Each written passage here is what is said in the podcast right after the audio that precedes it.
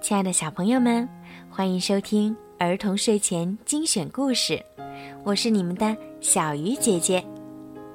今天呀，小鱼姐姐要给你们讲一个小美人鱼公主的故事。我要把这个故事送给四川达州的康舒娜小朋友，希望你可以每天都开心、快乐、健康。好了，现在我们一起来听故事吧。在很深很深的海底，有一座雄伟的城堡，里面住着六位人鱼公主。她们都十分美丽，尤其是最小的公主。她留着金色的长头发，比姐姐们都漂亮。她最喜欢听姐姐们说许多海面上的新鲜事儿，因此小公主常想着，有一天能自己到海面上看看。等了又等。就在小公主十五岁生日的时候，她悄悄地游到了海面。海面上有一艘很大的船，船上许多人正举行着盛大的生日宴会。船上的人们举杯祝贺：“王子，祝您生日快乐。”那个王子威风凛凛，潇洒英俊。人鱼公主也为之着迷，但是突然，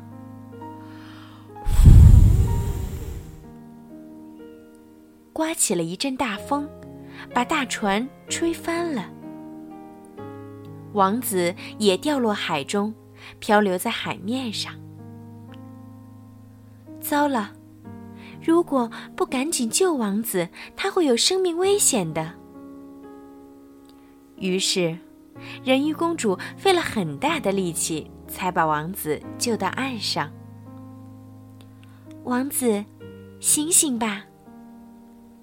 人鱼公主摸着王子的手说。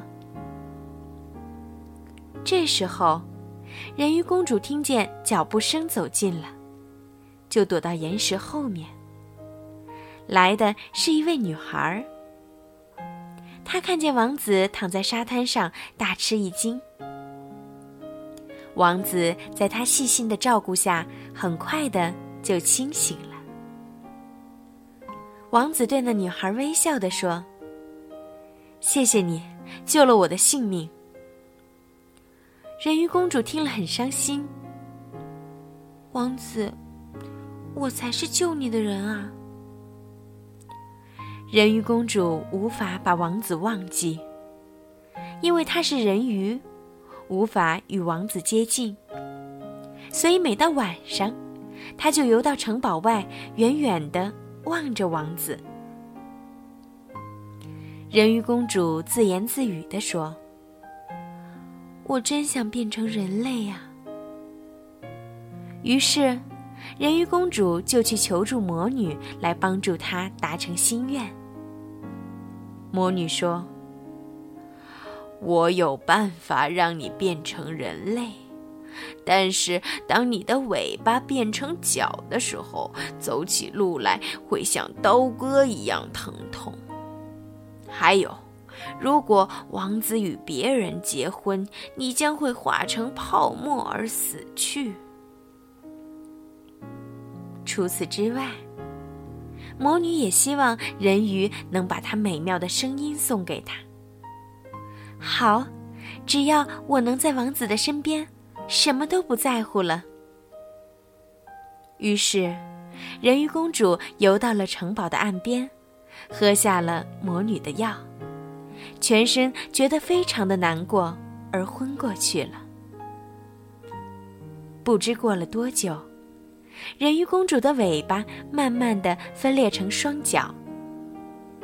小姐，你怎么了？当人鱼公主慢慢的睁开双眼，眼前的人竟是王子。但是人鱼公主却无法回答，因为她已经把声音送给了魔女。王子把人鱼公主带回了城堡，并给她穿上华丽的衣裳。真是个美人啊！城堡的人都十分称赞人鱼公主的美貌。虽然人鱼公主不能说话和唱歌，而她美妙的舞姿却吸引了所有人的目光。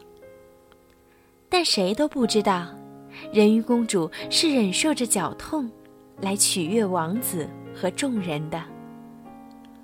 王子对待人鱼公主就像妹妹般的照顾的无微不至。有一天。王子带着人鱼公主来到了邻国。那是上次他落海获救的地方。王子是去与那女孩会面的。